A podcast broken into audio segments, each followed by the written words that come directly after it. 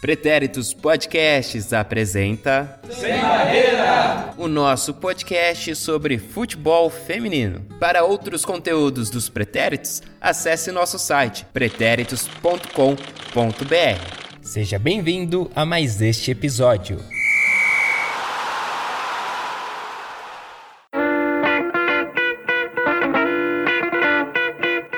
Salve, salve, meu via sensata, minha via sensata!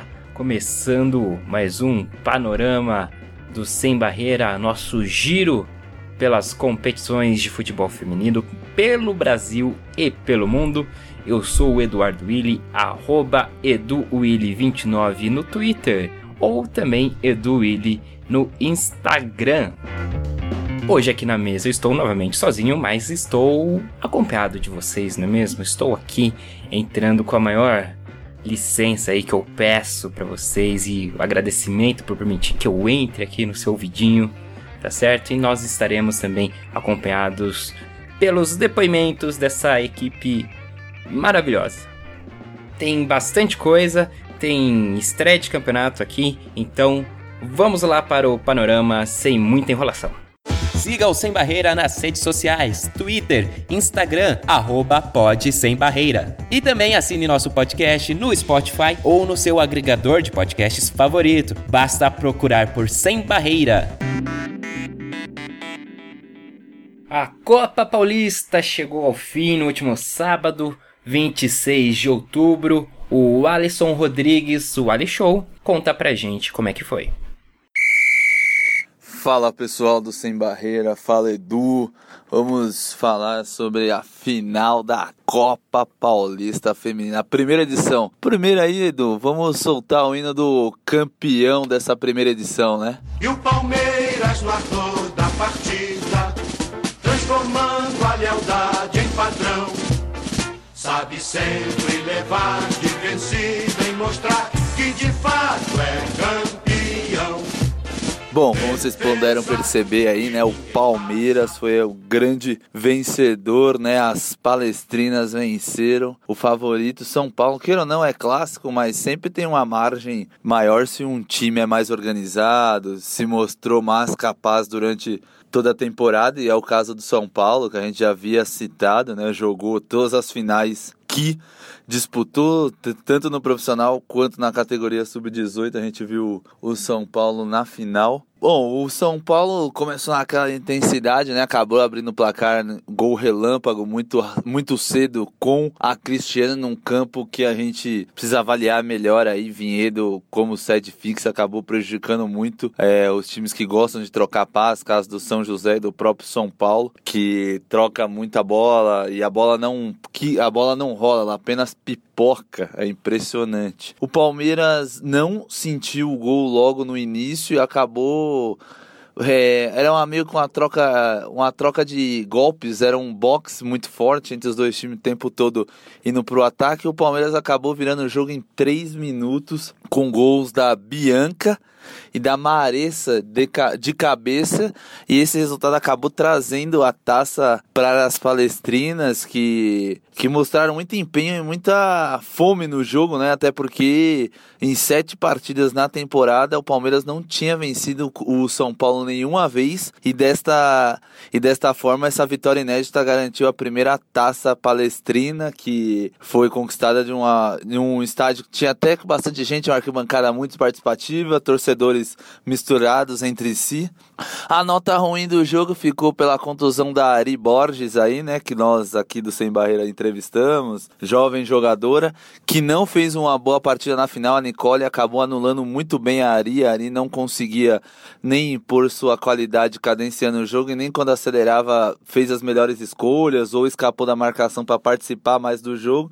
Numa queda infeliz acabou machucando o braço e está fora das finais, já confirmou que agora ela é torcedora, até porque o São Paulo faz a final com o Corinthians no dia 2 e 16 de novembro de 2019, já que não sabemos quando você estará ouvindo esse podcast. Bom, Edu, é isso aí, né? O Palmeiras agora encerrou a sua temporada, volta só em 2020 O São Paulo, como já dito, fará ainda a final do estadual. E no jogo mais cedo, que antecedeu essa grande final do Choque Rainha, o Juventus fez uma partida contra o São José novamente muito abaixo do que a gente esperava. O São José levou muito no arame liso, muita posse, mas não machucava ninguém. Venceu por 2 a 0 com Fernanda Tipa e Geise marcando já no final, fazendo com que o São José garantisse a terceira colocação da competição.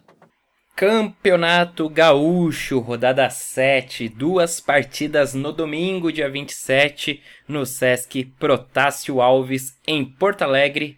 As gurias coloradas aplicaram um estrondoso 14 a 0 no Brasil de Farroupilha. E no outro jogo da rodada teve goleada também. O Oriente foi até Candiota para derrotar o João Emílio por 6 a 1. O curioso é que ninguém repetiu o gol. Foram seis jogadoras diferentes que deixaram a sua marca. A classificação do gaúcho feminino está assim. Faltando três rodadas para o término da fase de turno e retorno, e aí depois avançam as quatro melhores equipes classificadas para as semifinais, né? Só relembrando.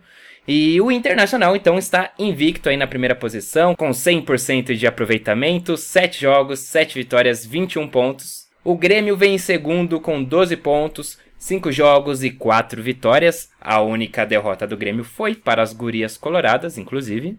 Na terceira colocação está o Oriente, com 6 pontos, foram 6 jogos e 2 vitórias, saldo de 14 negativo. E o Brasil de Farroupilha aparece na quarta colocação, também com 6 pontos, 5 jogos e 2 vitórias, mas aí o saldo de 17 negativo. Na lanterna, o João Emílio, que em 6 jogos não pontuou e amarga um saldo de gols aí de 56 negativo. O Atlântico desistiu da competição após a primeira rodada, vale sempre ressaltar.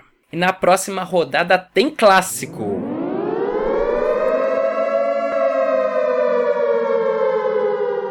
Grenal, hein? As duas equipes já classificadas para a semifinal e ao que tudo indica serão as finalistas da competição também, né, pegando o desempenho delas diante das adversárias. É um jogo que em tese não vale nada, mas, né, é Grenal e ninguém quer perder um clássico que também é uma das maiores rivalidades das Américas, quiçá do mundo. No primeiro jogo, mando das Coloradas no Sesc Protásio Alves, uma goleada por 4 a 0 do Internacional. Então, deve ter ficado engasgado aí também esse placar para as gremistas, que mandarão o jogo no estádio do Vieirão, em Gravataí. O jogo será no sábado, dia 2 de novembro, às 3 horas da tarde, horário de Brasília. Transmissão pela RDC TV, que você pode acompanhar também pelo site rdctv.com.br. Completando a rodada 8, também no sábado, o Brasil de Farroupilha receberá o Oriente às 7h30 da noite, claro, no Estádio das Castanheiras, em Farroupilha.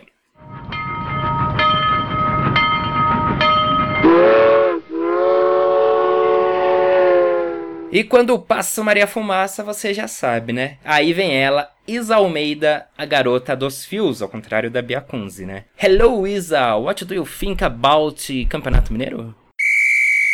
Fala, galera do Sem Barreira! Isa Almeida here.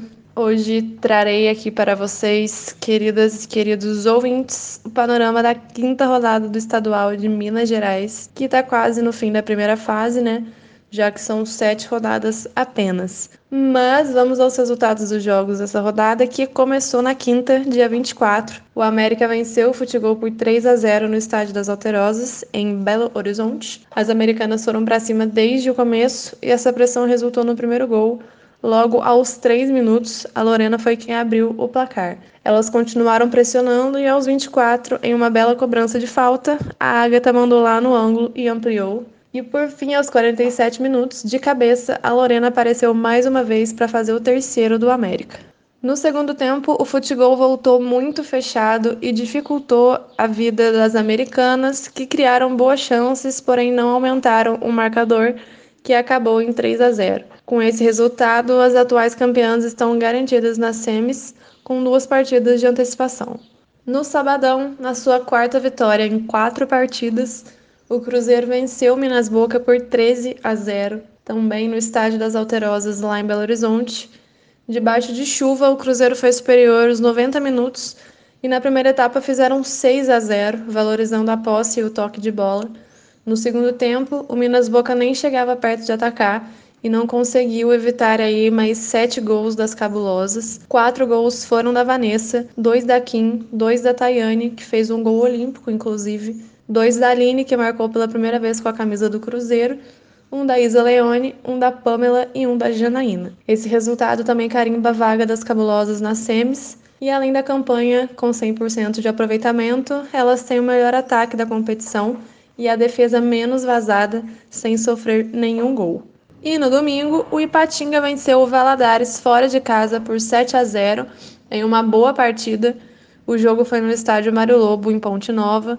Na segunda goleada da rodada, foram três gols da vitória, mais conhecido como hat-trick, um da Leidiane, um da Jéssica Coelho e um da Camila. As Tigresas do Aço chegaram a nove pontos e também estão na zona de classificação. Na classificação geral, o Cruzeiro segue líder demais da conta, com 12 pontos e 4 vitórias, saldo de 30 gols.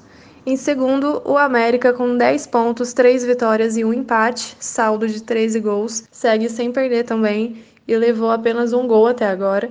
Em terceiro, o Ipatinga com 9 pontos, 3 vitórias e 2 derrotas, saldo de 5 gols. As Tigresas do Aço ultrapassaram o Galo, que não jogou nessa rodada. Em quarto, o Atlético Mineiro, com 7 pontos, 2 vitórias, 1 empate e 1 derrota, saldo de 5 gols. Em quinto, o Futebol, com 3 pontos, 1 vitória e 3 derrotas, saldo de menos 7. Em sexto, o Valadares, com 3 pontos, 1 vitória e 4 derrotas, saldo de menos 24. E na lanterna, o Minas Boca continua com 0 pontos, 4 derrotas e saldo de menos 22 gols. A artilharia segue pertencendo ao Cruzeiro, mas agora com Vanessa, que tem 6 gols marcados. Vale lembrar que os quatro maiores pontuadores se classificam para a segunda fase, ou seja, as semifinais, né, em jogos de ida e volta, e no agregado, os dois vencedores disputam a grande final em jogo único. Quem não joga a sexta rodada é o Ipatinga. E pode soltar a sirene do que temos clássico nessa rodada.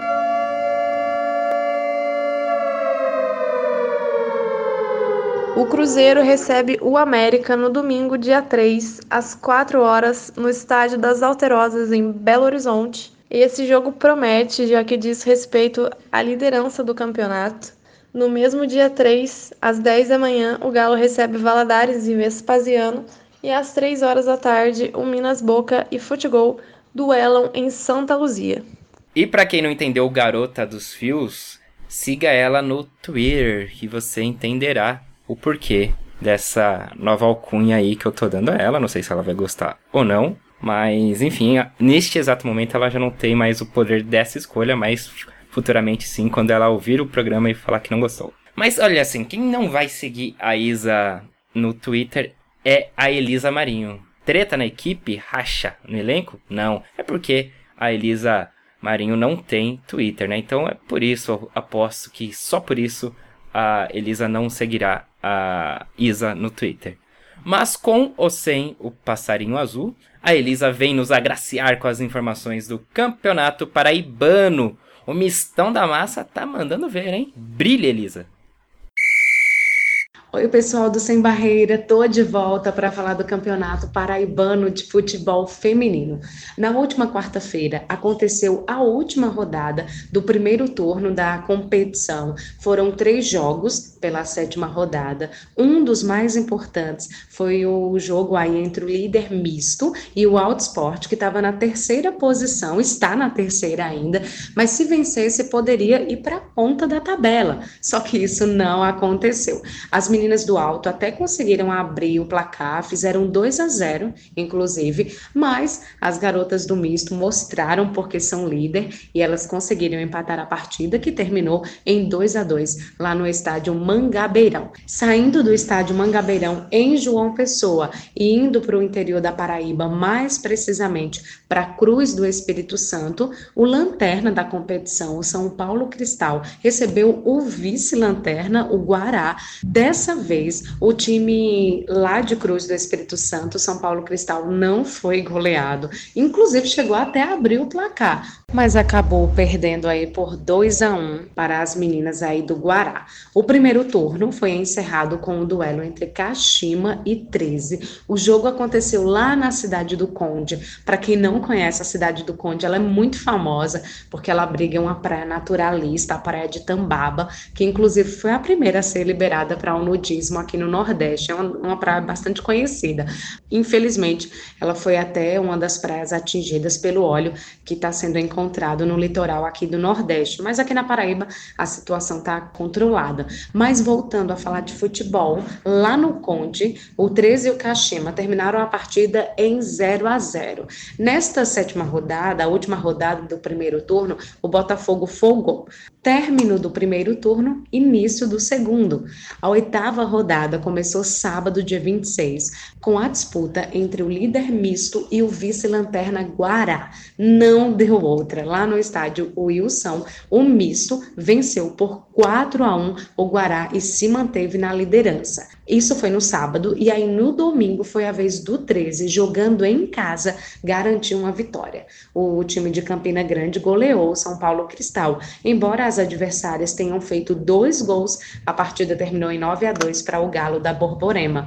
A oitava rodada da primeira fase foi completada nesta segunda-feira, com a partida entre Kashima e Botafogo. O jogo também aconteceu na cidade do Conde, um jogo de oito gols, com vitória das meninas do Belo duelo que venceram o duelo por 6 a 2. Esses resultados deixaram a competição da seguinte forma: o líder continua sendo misto, dessa vez com 17 pontos. Em segundo colocado, ali na cola, vem o Botafogo com 15 pontos. Em terceiro, tem o Alto Esporte com 12. Em quarto, 13 com 10 pontos. Em quinto, vem o Kashima com 7. Em sexto, o Guará com 5 pontos. E lá na lanterna da competição tem o São Paulo Cristal sem nenhum ponto até agora. Bom, a nona rodada dá para acontecer nesta quarta-feira, dia 30, e aí os jogos são o seguinte: o Guará vai enfrentar o Alto Esporte, o Misto vai pegar o 13, já o São Paulo Cristal vai enfrentar o Botafogo também em casa.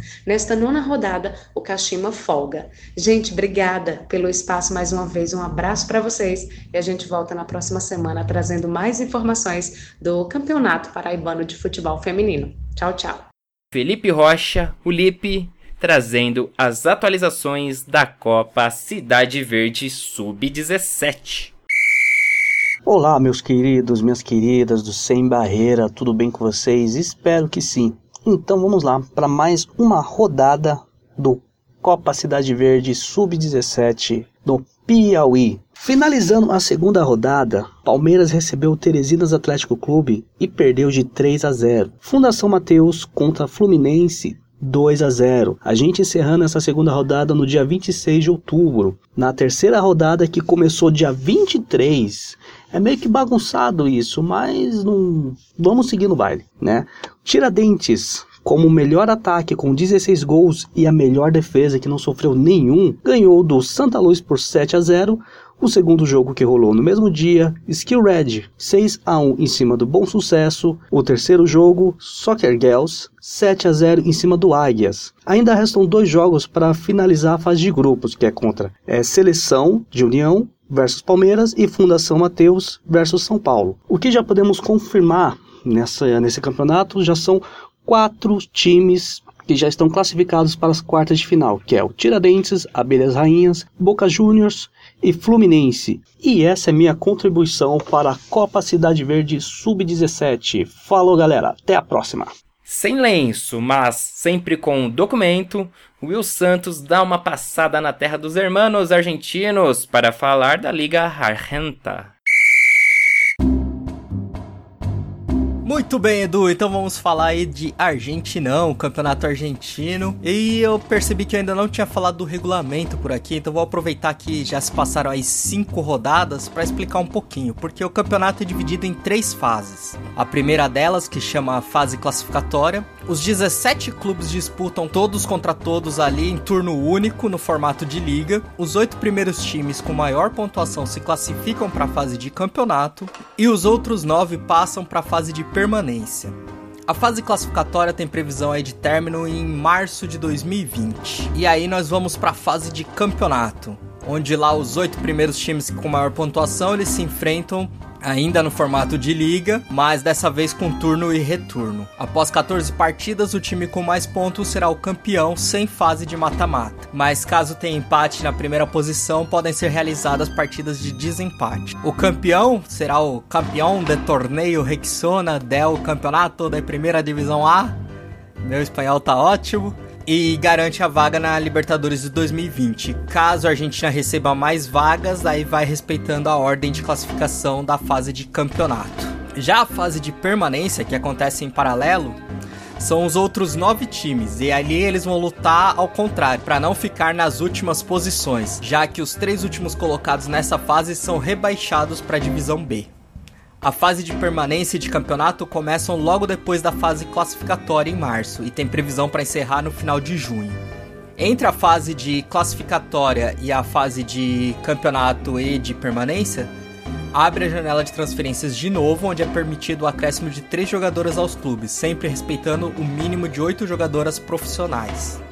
Bom, explicado aí como funciona mais ou menos o campeonato argentino, bora para a rodada 5.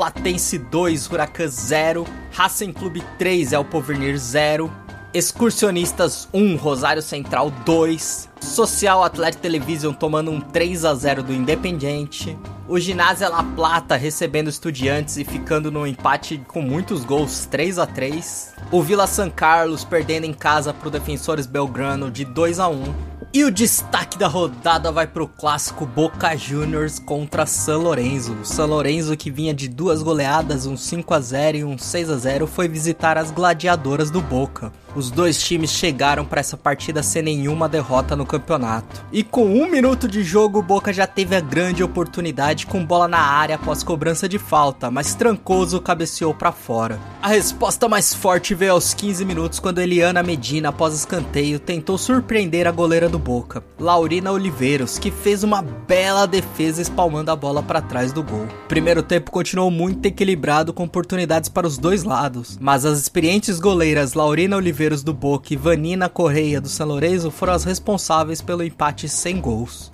O segundo tempo começou como terminou o primeiro, mas aos 15 minutos Trancoso cruzou nos pés de Fanny Rodrigues que não perdoou, abrindo o placar para o Boca. A partir daí o Boca impôs seu jogo e pressionou o São Lourenço, mas o segundo gol veio aos 40 minutos com Micaela Cabreira, que girou e bateu bonito, colocando a bola no ângulo da goleira, que só pôde assistir a bola entrar. E já nos acréscimos, Quinones, mantendo a tradição de fazer pelo menos um gol de cabeça, fechou a goleada e o jogo para o Boca. 3 a 0 para o Boca, para cima do San Lorenzo, placar final.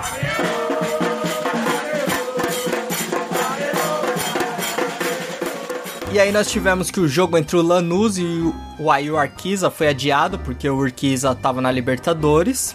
Mas, pelo menos até o momento dessa gravação, ainda não tem data para acontecer essa partida. E o jogo adiado lá da quarta rodada entre Boca Juniors e Huracan foi realizado logo após o final da rodada 5, onde o Boca Juniors fez 3 a 1 para cima do Huracan. Os três primeiros clubes com cinco jogos concluídos são Boca Juniors em primeiro com 15 pontos, San Lorenzo em segundo com 12 pontos e o Ginásio La Plata em terceiro com 10 pontos. Do outro lado da tabela, também com cinco partidas já disputadas, nós temos o Vila San Carlos na última colocação, ainda sem pontuar no campeonato. Por hoje é só de campeonato argentino e o Santos voltando pro sem barreira com RG na mão.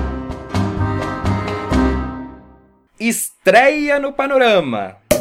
O João Victor está de volta. Palmas para João Victor, Marques Saraiva e Castelo Branco. E o João traz com ele uma introdução do campeonato chileno. Olha só, hein? Tititi lelele. Nossos irmãos também que vivem um momento importantíssimo né, na história deles e que, claro, reflete na América do Sul também como um todo. Então, da minha parte, parabéns ao povo chileno pela luta, pela não omissão, pela busca de dignidade, né? Que realmente contagie a América do Sul. Isto posto, Juanito, seja bem-vindo novamente e fala aí sobre o chileno e o Chile. E aí, pessoal? Venho hoje, por depoimento, trazer algumas informações sobre o campeonato chileno. É, atualmente, para quem não sabe, o povo chileno saiu para manifestações e a população, tipo, é, talvez tenha considerado como uma gota d'água o aumento das tarifas de transporte público no país principalmente levando em consideração que a população já estava bem satisfeita com a política social adotada pelo governo, as políticas relacionadas à saúde, educação e também à previdência. Uh, toda essa insatisfação gerou essas manifestações chilenas, que desde a queda da ditadura militar em 1990 uh, eh, são consideradas as maiores desde então. Além disso, criaram e além disso, se você pegar essas manifestações, elas têm um, existem muitos confrontos violentos entre os manifestantes e também a polícia. Então é mais ou menos isso, de forma bem reduzida, até para contextualizar um pouco o que está acontecendo e um pouquinho dessa situação. É, esse é o resumo do país. E aí nessas a gente tem aquela perguntinha, né? De tá, mas e aí? O que, que, que, tem? O que, que pega? Tipo, o que, que tem a ver com futebol feminino? O que, que tem a ver com futebol, né? Então, o que pega é que o que seriam esses jogos da 22 rodada do Campeonato Chileno, eles foram paralisados agora nesse final de semana. Na nota da Federação Chilena, eles argumentam que paralisaram os jogos que aconteceriam dia 25, 26 e 27 para preservar os jogadores e atrás da torcida caso houvesse algum tipo de problema com as manifestações, né? Isso aconteceu tanto no masculino quanto no feminino. E aí a gente não tem muito mais informação de para quando vão remarcar esses jogos ou se os próximos jogos, as próximas rodadas, elas continuam ou não é, vigentes, se as datas continuam marcadas. E aí entra aquela situação, né? Se o campeonato feminino terminasse hoje, não sabemos o que aconteceria, porque é um campeonato que primeiro acontece uma, uma rodada de classificação, né? Que acontece jogo de todos contra todos e de volta, como se fosse um, é realmente um torneio retorno. E aí os quatro principais times se classificariam para os playoffs. Mas se o campeonato terminasse hoje, é, o atual campeão, o Santiago Morning, tem 59 pontos e ele segue invicto. É, o Colo-Colo tem 55 com um jogo a menos. O Palestino tem 52 e o de Esportes Antofagasta é um time com 37 pontos que disputa essa última vaga, talvez os playoffs. É uma vaga que ainda tem uma disputa com o Universidade do Chile também, que se não me engano tem 32 pontos. Mas essa é a atual situação do campeonato e é como ele se, se constitui no momento. Existe um outro ponto que talvez no futuro tenha, deve haver algum tipo de avaliação sobre o que vai acontecer e talvez por isso seja importante acompanhar, uh, que são os campeonatos nacionais masculino e feminino, eles são ambos patrocinados pela AFP Pan Vital, uh, que é uma administradora de fundos de pensão. E essa patrocinadora dos eventos esportivos entra em conflito com um dos maiores problemas do povo chileno, que é realmente a previdência, né? O povo chileno sofre muito com o sistema previdenciário, em que os aposentados, se, quando se aposentam, né, é, se aposentam com os benefícios muito baixos. E é relatado muito que é um do, o índice de suicídio de, de pessoas aposentadas com mais de 60 anos é um dos maiores no Chile. É, e aí a gente entra numa questão que talvez seja uma questão futura que talvez a gente possa acompanhar depois é, para discutir sobre o futuro realmente do campeonato. Se, e, se isso também entra com um pouco de hipótese, né? Porque não sei se isso também se torna uma questão futura é, do, dos campeonatos chilenos, tanto masculino quanto feminino, é, de necessitar de uma busca nova de algum patrocinador para esses campeonatos. Porque ou, essa, ou essas empresas, no caso de, de, de administradoras de fundos de pensão, possam deixar de investir, porque talvez havendo algum tipo de mudança no, no, no na, na, ideia de, de. Talvez havendo um pouco de uma mudança nesse conceito previdenciário chileno, talvez essas empresas deixem de lucrar e talvez tenham uma, uma, um lucro menor.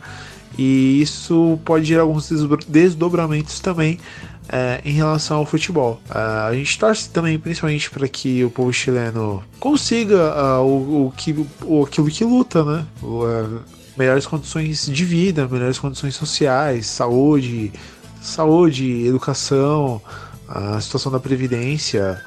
Mas aí a gente tem que continuar seguir acompanhando e a gente vai ficar de olho tanto no campeonato chileno. Depois a gente pode trazer mais informações sobre como anda e alguns dados legais e curiosos sobre ele. Mas o que temos agora é uma rodada parada e também fica essa, esse questionamento para o futuro sobre como vão funcionar esse, essa situação dos patrocínios. É, sendo que a principal patrocinadora do campeonato, quem dá o nome do campeonato, é, também é uma, uma administradora fundo de pensão.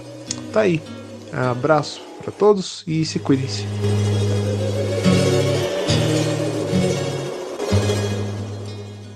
Libertadores da América acabou nesta segunda-feira passada aí, dia 28 de outubro, se você estiver ouvindo aí na data de lançamento ou próxima data de lançamento no nosso panorama. Teve a final aí Corinthians e Ferroviária, né? Final brasileira na Libertadores. E o Corinthians levou o título, venceu a Ferroviária por 2 a 0 um jogo que estava amarrado, né? Aquele empate, aquele 0 a 0 persistindo por boa parte do jogo. Até que saiu o gol corintiano aí com a Crivellari primeiro. E depois a Juliette marcou o gol da vitória aí já perto do, do fim da partida, né? Então, já os, o pessoal, a torcida do Corinthians já ficou com, com aquele receio, né? Ir para os pênaltis de novo com a Ferroviária, da última vez não foi bom. Mas dessa vez foi só comemoração para o lado alvinegro. Aí então, título brasileiro já seria, né? De qualquer forma, tanto Ferroviária ao Corinthians, mas então o bicampeonato da Libertadores conquistado pelo Corinthians. Lembrando que o, o primeiro título foi ainda com a parceria Corinthians Aldax, mas isso não muda em nada, né? É, é bi da mesma forma, assim como se o Aldax vier a ganhar na Libertadores, vai ser bi também, né? É, é um título dividida em que era uma parceria. Então, parabéns, Corinthians, 2 a 0 em cima da Ferroviária. As meninas foram bicampeãs da América. E aproveitando também para falar que agora o Corinthians já virou a chavinha, né? Comemorou o título bastante lá no Equador, mas agora já está pensando aí na final do Paulista, né? Campeonato Paulista de Futebol Feminino que acontece neste final de semana, o primeiro jogo no Morumbi, dia 2 é, Corinthians e São Paulo, né? São Paulo e Corinthians esse primeiro jogo. Então já houve essa mudança aí, as meninas focadas na final do Paulista. Então, lembrando, dia 2 agora, São Paulo e Corinthians. E depois, dia 16, na Arena Corinthians, teremos o segundo jogo, Corinthians e São Paulo. Seguindo nossa tour futebolística pelas Américas, Melzita Caruso, chega mais.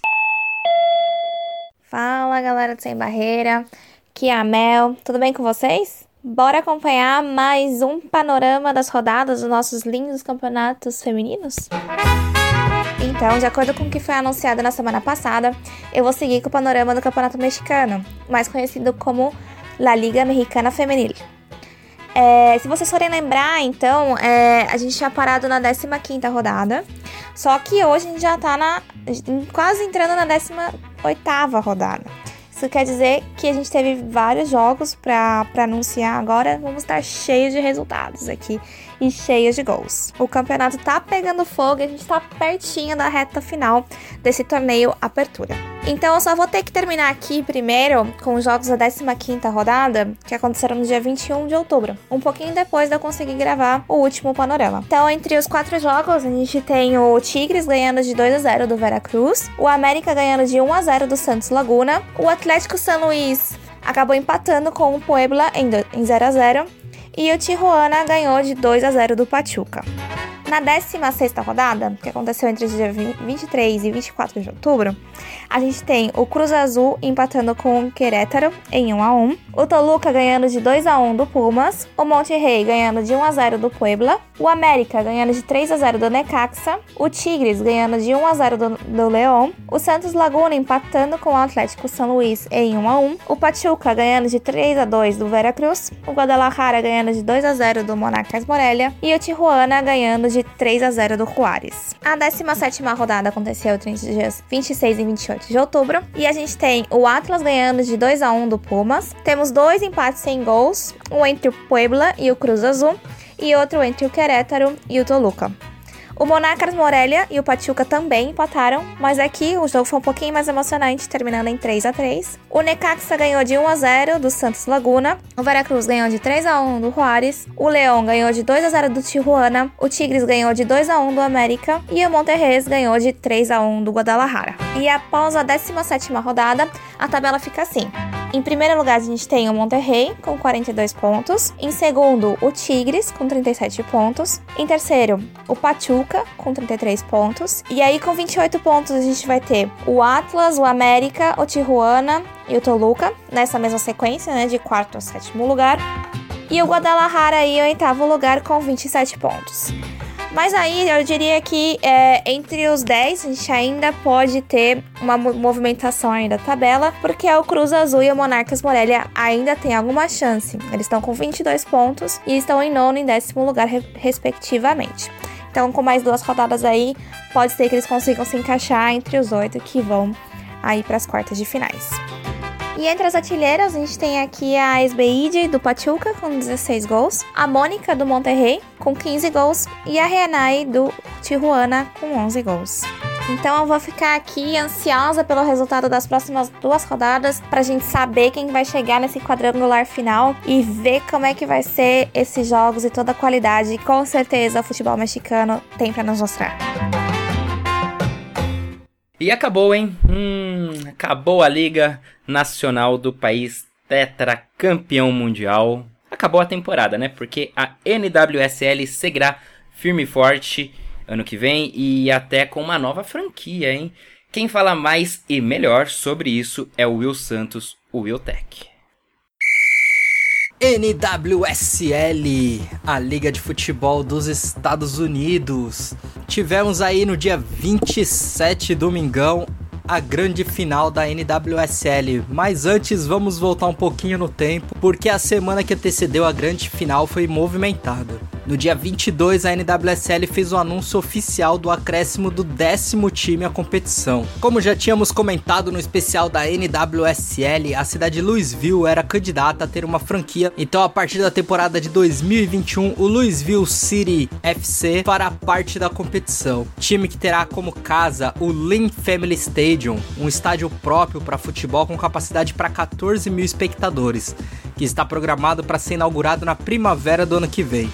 Primavera deles, também conhecida como nosso outono. Ainda neste ano, prometem anunciar o logo, o brasão e as cores da equipe. E o draft na NWSL será após a temporada de 2020 tivemos o anúncio da Baby Morgan. Alex Morgan anunciou no Instagram que vai ser mãe de uma menina. Bebezinha que deve chegar em abril do ano que vem e talvez daqui a alguns anos dê muito trabalho nos gramados. NWSL Awards, o prêmio com os melhores da NWSL. O prêmio de melhor técnico ficou com o Vlatko Andonovski, treinador do Rainy, também conhecido aqui no Sem Barreira como o Vlad. E fazendo uma pequena viagem agora aí pro dia 28, a segunda-feira depois da final da NWSL, ele que já era especulado para ser o novo treinador da seleção dos Estados Unidos, foi confirmado pelo Twitter da seleção. O Vlad, o nosso Vlad, é agora o técnico da seleção dos Estados Unidos. O prêmio de MVP, Most Valuable Player, ou a melhor jogadora da competição, ficou com a finalista Sam Kerr do Chicago Red Stars, artilheira do campeonato com 18 gols e 5 assistências. Concorriam com ela a companheira de time Yuki Nagasato, líder em assistências na temporada, que ficou com o segundo lugar, Kristen Hamilton em terceiro, Debinha em quarto e Lynn Williams em quinto, as três do North Carolina Corge. E tivemos também o anúncio do The Best Eleven e Second Best Eleven, que é um time e um time B com as 11 melhores jogadoras da temporada. E o time principal com as melhores ficou assim, numa formação 4-3-3, Aubrey Bledsoe do Washington Spirit no gol. Na defesa, Ali Krieger do Orlando Pride, Beck Sauer Brown do Utah Royals, Abby Del Camper do North Carolina Corge e Cassie Short do Chicago Red Stars. No meio de campo, Lindsay Horan do Portland Thorns, Julie Ertz do Chicago Red Stars e Rose Lavelle do Washington Spirit. No ataque, Christian Press do Utah Royals, Sam Kerr do Chicago Red Stars e Tobin Hitch do Portland Thorns. Curiosamente, não vimos Hamilton, terceira artilheira, Lee Williams, vice-artilheira e nem Debinha entre as 11 melhores, mas a Hamilton conseguiu uma vaguinha no segundo time que também tinha a presença de Yuki Nagasato. Nagasato, que para mim parte fundamental desse time do Chicago. E também Megan Rapinoe, que jamais vou contestar aqui a sua importância para o futebol feminino nos Estados Unidos e no mundo, mas que nessa temporada na NWSL participou de apenas 5 jogos, não fez gol, não deu assistência e tá lá no time reserva como uma das atacantes. Mas deixando tudo isso de lado, vamos então para a grande final, a NWSL Championship.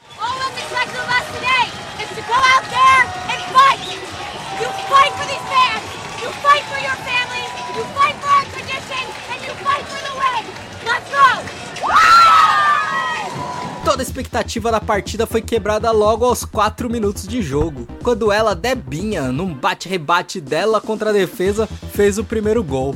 Em uma comemoração memética que eu interpretei como um é, não tô lá no time, seguido da câmera focando a plaquinha na torcedora escrita Debinha is my MVP.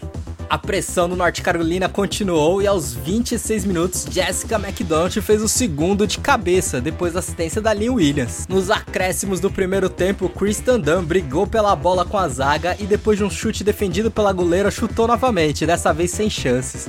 3 a 0 para o North Carolina, que foi tranquilo para o vestiário. Já no segundo tempo, aos 61, depois de um lançamento da Dal Camper, Samantha Mills fez o quarto. Para quem estava torcendo para o North Carolina, pode até ter sido um jogão, mas a verdade é que o Chicago, tirando alguns contra-ataques, não representou nenhum perigo para o North Carolina, que se sagrou bicampeão seguido da NWSL sem dificuldades. É que entrou em campo com fome, partindo para cima de todas as bolas possíveis ou não, e fez aí na tempo, durante a temporada 8 gols e 7 assistências. Nessa partida, com um gol, muita raça e um pouco de deboche, foi premiada a MVP da partida. Então é isso, sem mais NWSL encerrada por esse ano. Agora, ao redor do, dos próximos programas aí, se tiverem novidades do campeonato, coisas que vão acontecer aí na temporada 2020 e 2021, a gente volta com algumas informações. Vamos pegar nosso jatinho dos Estados Unidos para a sua antiga colonizadora, a Inglaterra. Ali show o que rolou na Barclays Super League. Fala pessoal do Sem Barreira. Na Inglaterra tivemos clássico entre Arsenal e City para agitar esta rodada, né? Que na anterior a gente comentou para você que tá ouvindo aí na sequência ou que pegou o último panorama, né? A Inglaterra é a cada duas semanas tem as suas rodadas e entre elas tem a Copa da Liga que disputa, disputada entre os times da primeira e outras divisões agregadas da Inglaterra. O Arsenal venceu o Manchester City por 1 a 0 e tomou a posição do City é, na, na Super League, né, a Premier League feminina. O City foi vazado pela primeira vez e claro que não podia ser diferente. O gol feito pelo Arsenal foi na Miedema, garota prodígio holandesa, acabou sendo a grande a grande diferença no jogo, né? Fazendo 1 a 0 no Arsenal, ou em cima do City pelo Arsenal. O City perdeu alguns gols assim incríveis, vamos dizer assim.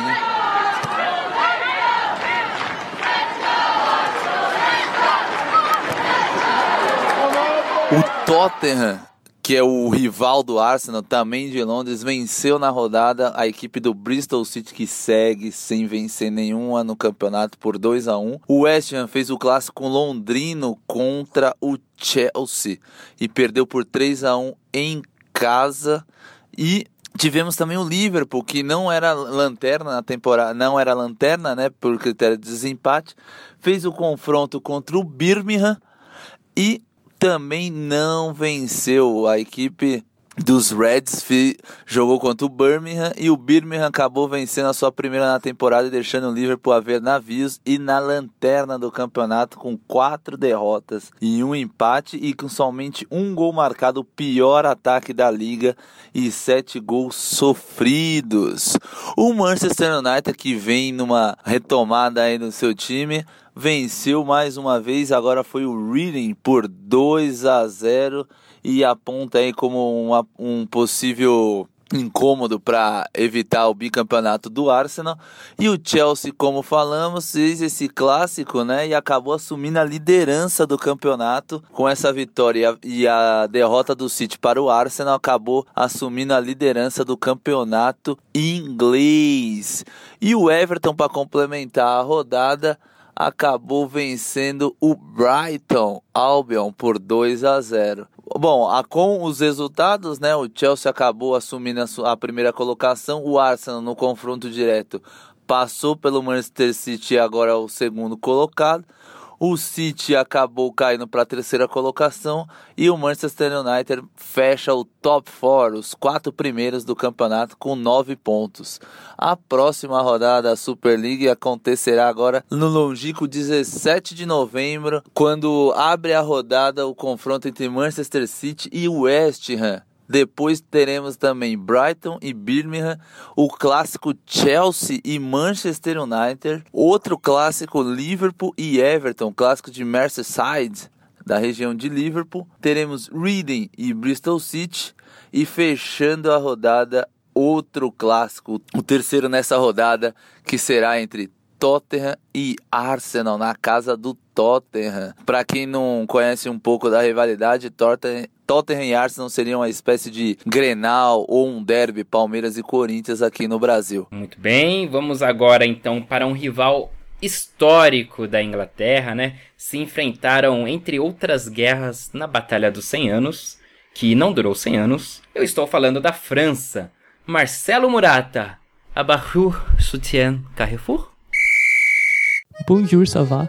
Aqui é o Marcelo Murata, direto de Interlagos para falar da sétima rodada do francesão, a divisão 1 feminino. Sem mais enrolação, vamos para os jogos. O Soyo Shahan enfrentou o Dijon e as equipes ficaram no empate sem gols.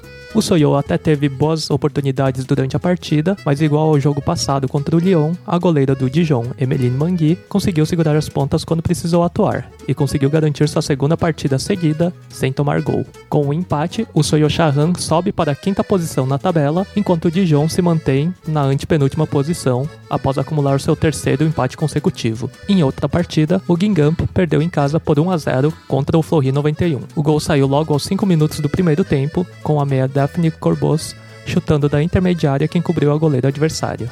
E foi isso, sem mais jogadas que levassem muito perigo, a partida terminou pelo placar mínimo. Guingamp, sexto colocado 0, Fleury 91, oitavo colocado 1. Outro jogo que terminou no placar mínimo foi o estádio de Hans, que venceu fora de casa o Lanterna Mets. O Hans, que vinha de uma sequência de três partidas sem vencer, conquistou a sua vitória com um gol aos 20 minutos do segundo tempo. Falta no meio-campo que não deveria oferecer perigo algum, mas a defesa do Mets ficou boiando e em uma cobrança rápida, Tess Davi enfia a bola certeira para a costarriquenha Melissa Herrera, que fica sozinha com a goleira do Mets tem a fresa de driblá-la e empurrar a bola para o fundo da rede. Com o resultado de 1 a 0, o estádio de Hans se mantém na nona colocação com 7 pontos, enquanto o Metz perde o seu quarto jogo seguido e continua na lanterna com apenas 1 ponto. O Montpellier venceu o Paris FC com um 5 a 2. Quem abriu o placar ainda foi o Paris FC, logo aos 5 minutos, com Camille Catala, que cara a cara com a goleira do Montpellier só deu a cavadinha para marcar o seu. O empate veio aos 27 minutos com Govan de cobertura e a virada aos 39 com a zagueira holandesa Anouk Decker, aproveitando escanteio cobrado com Bumba meu boi dentro da pequena área. No começo do segundo tempo, Julie Sayer empatou para o Paris em cobrança direta de falta. O jogo se encaminhava para o empate quando, após os 40 minutos da segunda etapa, abriu-se a porteira. Lena Peterman colocou o Montpellier na frente novamente e Govan marcou mais dois, deixando seu hat-trick na partida. Com o fim do jogo, o Montpellier mantém a terceira colocação e o Paris FC cai para a sétima posição.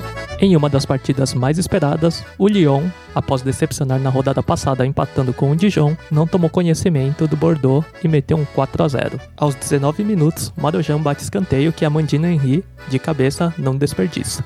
Hegerberg amplia aos 44, aproveitando o rebote dado após chute de Le Sommer. E, aos 45 minutos, Nikita Carrinho Paris, após outra assistência de Marojan, chuta de dentro da pequena área, sem chances para Aaron Naylor. Com um placar construído de 3 a 0 no primeiro tempo, o Lyon chegou ao seu quarto e último gol aos 34 do segundo tempo, com Greenwood partindo para o ataque pela lateral esquerda e cruzando na medida para Shanice Van der Sanden, que havia entrado há pouco tempo no lugar da Hegerberg. Lyon e Bordeaux terminam a rodada sem mudar de posição, na vice-liderança e em quarto lugar, respectivamente. Para concluir, na partida de domingo, o Paris Saint-Germain goleou sem dificuldades o Olympique de Marselha, 5 a 0. Marie-Antoinette Catotô abriu o placar aos 13 minutos, Yves Perricet ampliou e Catotô novamente fechou o placar parcial de 3 a 0 no primeiro tempo. No segundo tempo, Grace Jayoro e Nadia Nadim garantiram a goleada sobre o time de Marsella. O PSG mantém sua invencibilidade em primeiro lugar, enquanto o Olympique cai para a décima colocação, apenas uma posição acima da zona de rebaixamento. Após a realização da sétima rodada do francesão, temos o Paris Saint-Germain em primeiro com 21 pontos, em uma campanha perfeita até então. O Lyon é o vice-líder com 19 pontos. O Montpellier se encontra em terceiro com 16 pontos, seguido pelo Bordeaux com 12. O Soyo Chahan aparece em quinto com 10 pontos, o Guingamp em sexto com 9 e o Paris FC em sétimo com 8. Fleury 91 e Stade de Reims possuem 7 pontos, mas o Fleury aparece na frente devido ao confronto direto contra o time de Reims. Em décimo está o Olympique Marselha com 6 pontos e na zona de rebaixamento, o Dijon é o penúltimo colocado com 3 pontos e o Metz segura a lanterna com apenas 1 ponto. Na artilharia, Hegerberg lidera com 9 gols. Catotô com 8 gols e Gianni com 7.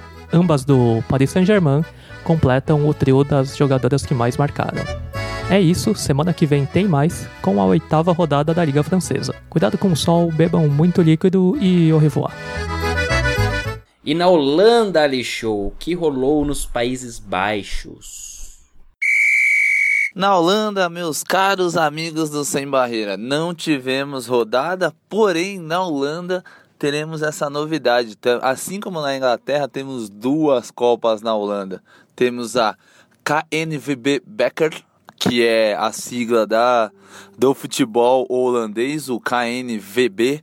Becker, essa Copa ainda não começou, porque agrega outros times amadores da segunda até da terceira divisão holandesa. E temos a Copa da Eredivisie. E essa Copa é realizada entre os mesmos oito times que estão jogando o campeonato. Eles também se enfrentam em partidas de mata-mata e ida e volta. Por, e, já, e começou nessa nesse meio de semana passada que não teve é, rodada né, do campeonato, e nesse fim se encerrou nesta sexta-feira os jogos de volta e os classificados para a próxima fase que será realizada por intermédio de sorteios os confrontos. O Ajax, por exemplo, eliminou o Herenveen depois de empatar em 1 a 1 dentro de casa e vencer fora por 2 a 0. O Ado Den Hagen também se classificou eliminando o VV Alkmaar, por, vencendo por 3 a 1 o jogo de volta e a ida tinha sido 1 a 1. O PEC Zwolle, que é um time muito tradicional na Holanda, no feminino, venceu o Excelsior por 4 a 2 no jogo de volta, enquanto já tinha vencido a ida por 2 a 0. E num confronto mais pesado entre camisas, no dia 20 25, o Twente precisava reverter uma goleada que sofreu no jogo de ida por 5 a 1 do PSV, porém acabou empatando em 3 a 3. Então agora nós estamos só esperando aí a Confederação Holandesa sortear os, os semifinalistas e quais são, serão os confrontos entre ida e volta com PSV e Ajax, Ado e Pek nessa disputa. É a primeira edição desta Copa, então nós vamos ver quem será o campeão inédito dessa Copa aí na Holanda.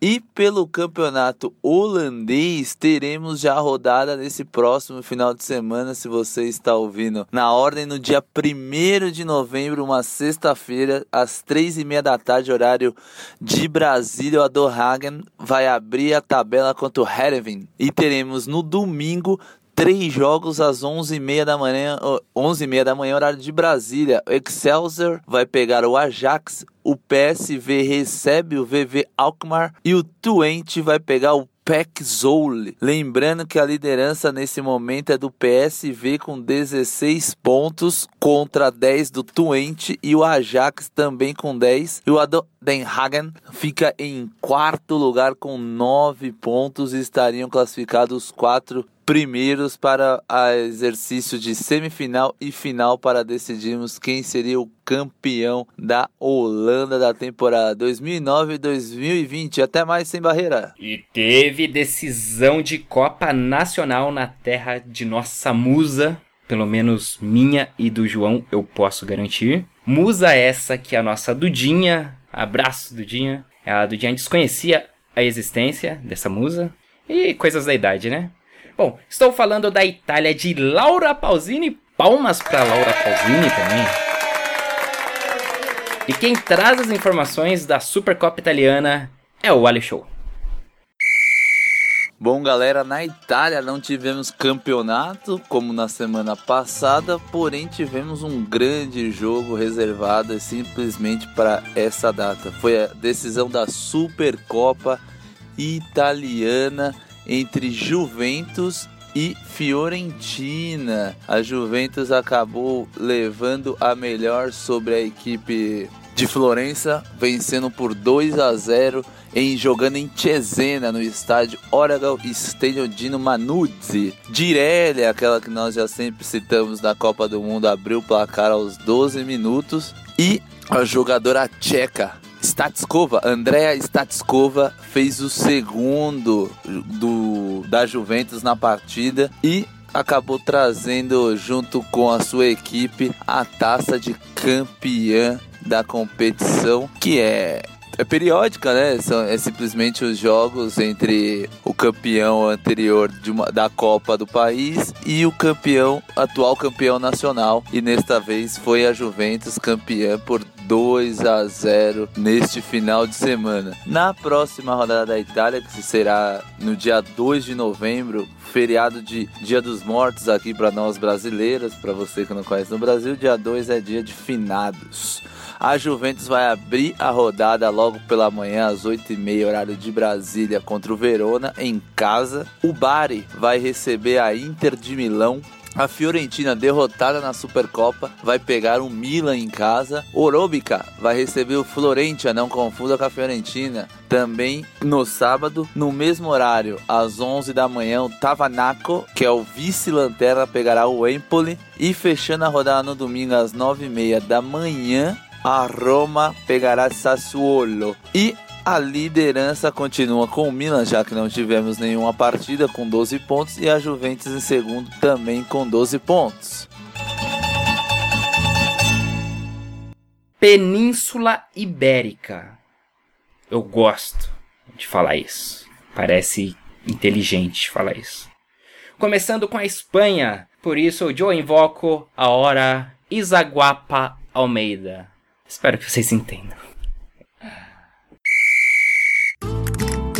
Olá, amigos! Voltei para trazer os resultados da jornada 7 do Campeonato Espanhol. A rodada foi aberta no sábado, dia 26, com o Espanhol e Atlético. O Atlético venceu de virada por 2 a 1. O Espanhol abriu o placar de pênalti no primeiro tempo com L. Delestar e no segundo tempo Garcia marcou dois e garantiu a terceira vitória consecutiva da sua equipe.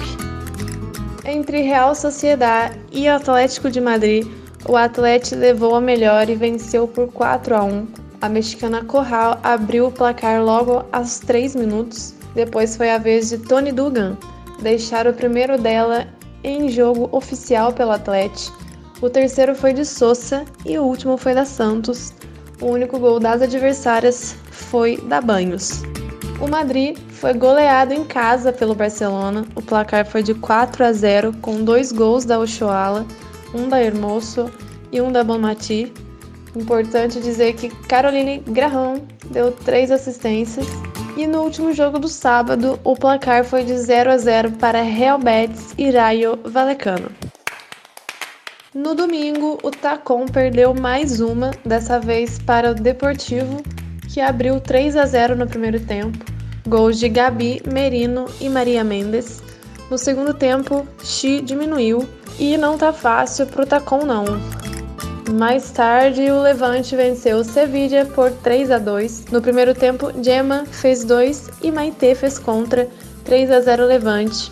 Em um segundo tempo muito bom, o Sevilla quase chegou ao empate com gols de Karpova e minha xará Isabela. O Logronho bateu o Sporting por 3 a 0. Os gols foram de Pizarro, Jade Borro e Banda. E fechando a rodada, o Valência venceu por 2 a 0 o Tenerife em um jogo onde o Valência era o dono da bola e o Tenerife bem postado, aguardando a oportunidade de sair contra-atacando. Os gols foram de Férias e Coleman. Vamos de classificação geral. Em primeiro lugar, o Barcelona tem 19 pontos, assim como o segundo colocado, Deportivo. Porém, o Barça leva a melhor no saldo de gols. Em terceiro, o Atlético de Madrid com 18 pontos. Em quarto e em quinto, Levante e Logronho com 13 pontos. Em sexto, o Atlético com 12 pontos. Em sétimo, Valência com 11 pontos, assim como o Rayo Vallecano em oitavo. Em nono e em décimo, o Real Sociedad e o Madrid com 9 pontos. Em décimo primeiro e décimo segundo, o Sevilla e o Tenerife com 6 pontos. Em décimo terceiro, o Betis com 5 pontos. E da décima quarta posição em diante, nada mudou. O Tacon segue com 4 pontos. Em décimo quinto, o Sporting segue com 3 pontos. E na lanterna, segue o Espanhol com 1 ponto apenas. A artilharia segue sendo da Hermoso, que tem 8 gols, seguida da Ochoala, que tem 7.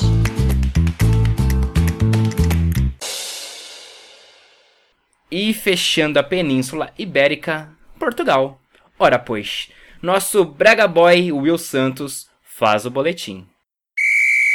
Então vamos falar de Portuguesão, a Liga BPI de futebol feminino em Portugal. E tivemos os placares Estoril Praia 0, Sporting 4, Cadima perdendo pro Ovarense por 2 a 1 primeiros 3 pontos do Ovarense, hein? Primeira vitória. O clube de futebol Benfica fez 7 a 0 no A dos Francos, que já está acostumado com as goleadas. O Valadares Gaia perdeu em casa 5 a 2 para o Atlético Oriense. E o Braga recebeu o clube de albergaria em um jogo onde o Braga dominou do início ao fim. As guerreiras do Minho fizeram três gols com Dolores Silva, Francisca Cardoso e para completar a goleada Vanessa Marques de cabeça. Placar final Braga 3, clube de albergaria 0. Mas o destaque da rodada, tenho que admitir, é do Benfica. O clube que ainda não tomou gols nesse campeonato venceu a quinta partida consecutiva. E o baile começou com Chloé Lacassé. A canadense recebeu a bola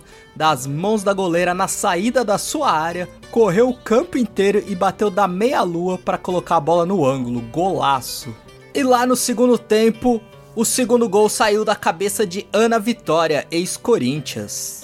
E o terceiro veio após o escanteio, porque a bola caiu nos pés da espanhola Pauleta que colocou para dentro, 3 a 0 Benfica. O quarto veio novamente de bola aérea depois de escanteio, mas dessa vez quem fez foi Raquel Infante, uma das poucas portuguesas em campo nesse time do Benfica. E novamente, após um escanteio, Geise chutou no travessão e a bola voltou nos pés dela de novo. Ana Vitória, segundo dela no jogo, quinto do Benfica para fechar a goleada. Placar final: Marítimo 0, Benfica 5. Depois de cinco rodadas, temos em primeiro o Benfica com 15 pontos, 46 gols marcados e nenhum gol sofrido. Seguido de Sporting e Braga, ambos com 12 pontos. O Sporting ganha no saldo de gols com 24 contra os 17 do Braga. Do outro lado da tabela temos o Ovarense em penúltimo com 3 pontos e em último o A dos Francos, ainda sem pontuar. A artilharia continua nos pés de Darlene do Benfica, com 10 gols, seguida de Raquel Fernandes do Sporting com 8, já avistando a aproximação de Cloela KC com 7. Lembrando que o campeão, além do título, garante vaga na fase classificatória da Champions da próxima temporada. E os dois últimos colocados são rebaixados.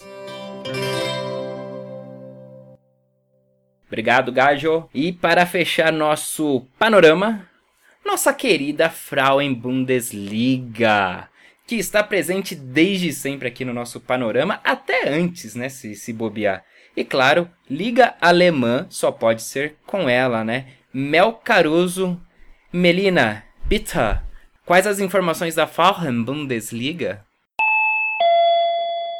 E voltando agora para minha querida Frauen Bundesliga, o campeonato alemão, para acompanhar então a oitava rodada. Começando então pelo Wolfsburg, ele ganhou de 5 a 1 contra o Essen em casa. É, já no começo da partida, aos 7 minutos, a Sara Gunesdort arranca de antes do meio de campo, dá um passe na grande área para Pia Sophie Volta, que fez um belo chute no canto esquerdo. Mesmo saindo de vantagem, o Essen buscou o jogo, mas acabou não conseguindo converter em duas oportunidades que teve. Uma aos 25 minutos com a Turid Knack e aos 27 minutos com a Leia Schula, que dá um chute de cobertura de fora da área. Aos 35 minutos, a Harder recebeu um lançamento de antes do meio de campo e com aquela qualidade que ela não cansa de mostrar, ela passa pela marcadora, se coloca na frente do gol e marca o segundo gol do Wolfsburg num lindo chute. Foi um golaço. A Harder ainda vai mandar uma bola na trave aos 42 minutos.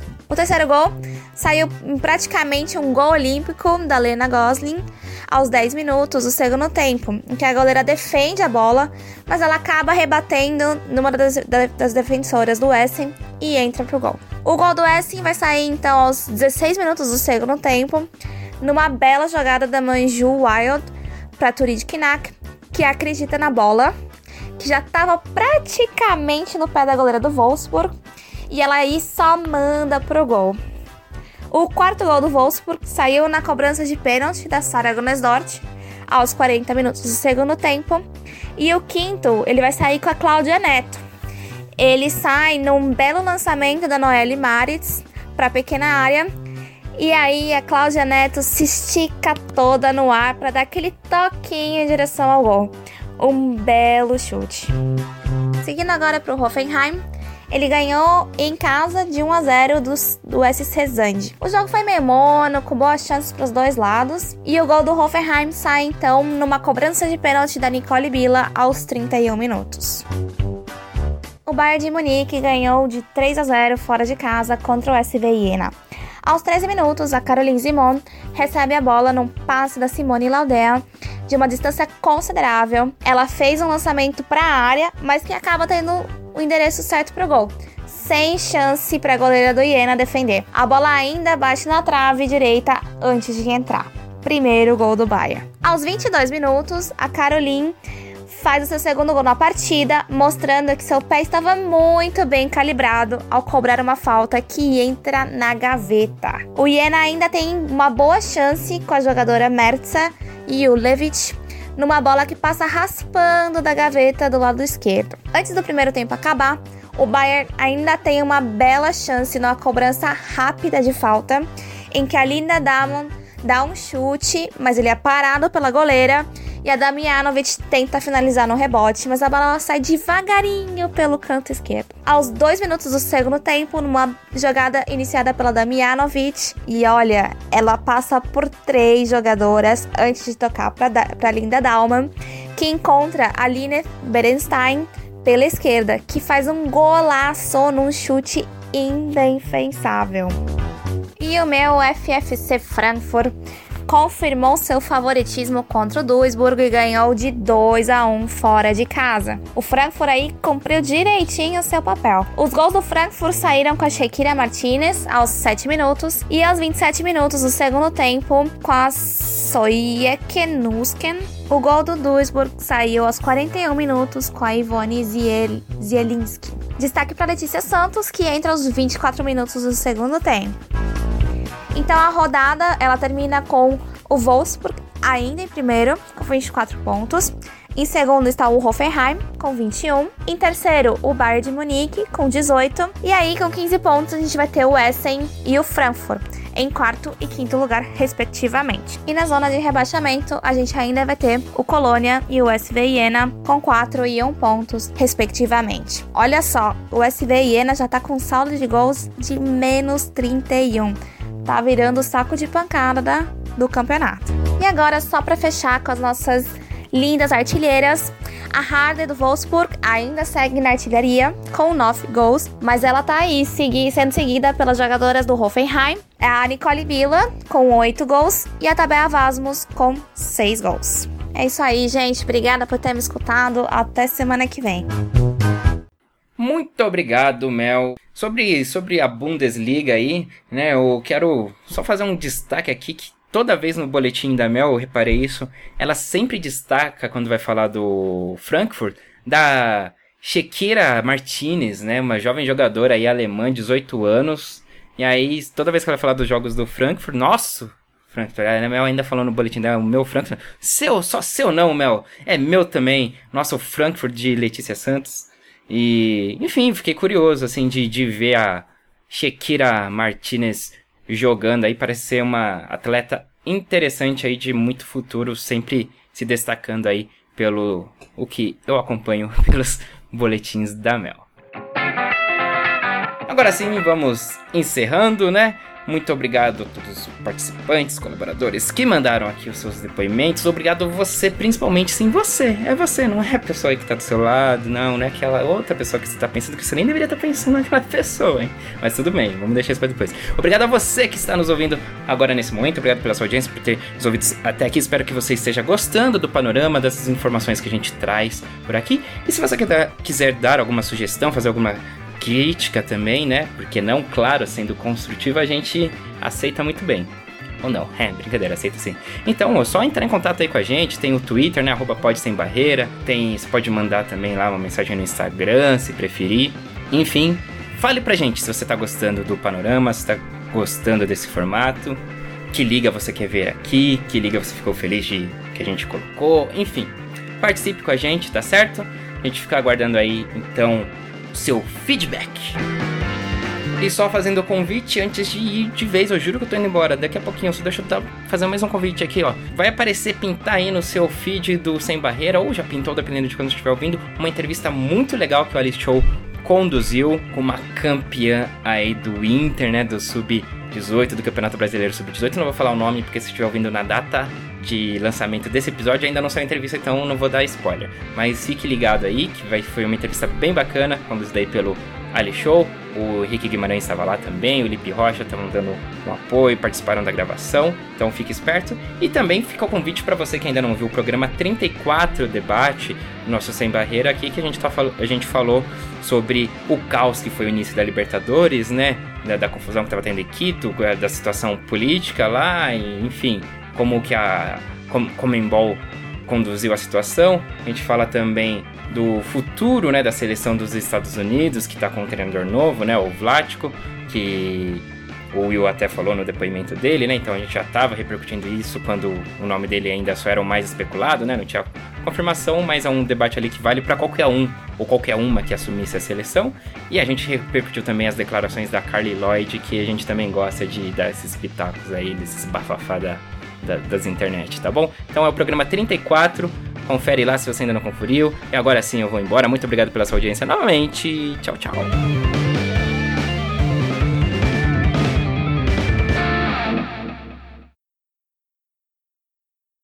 Não, obrigado, Terra. Eu não quero. Saudades, Terra, hein? Mas eu não quero receber notificações. Vamos pegar nosso jatinho dos Estados Unidos para a sua antiga coloniz...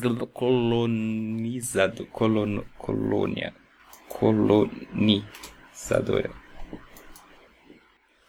Vamos pegar o nosso jatinho dos Estados Unidos para a sua antiga colonos... Caceta.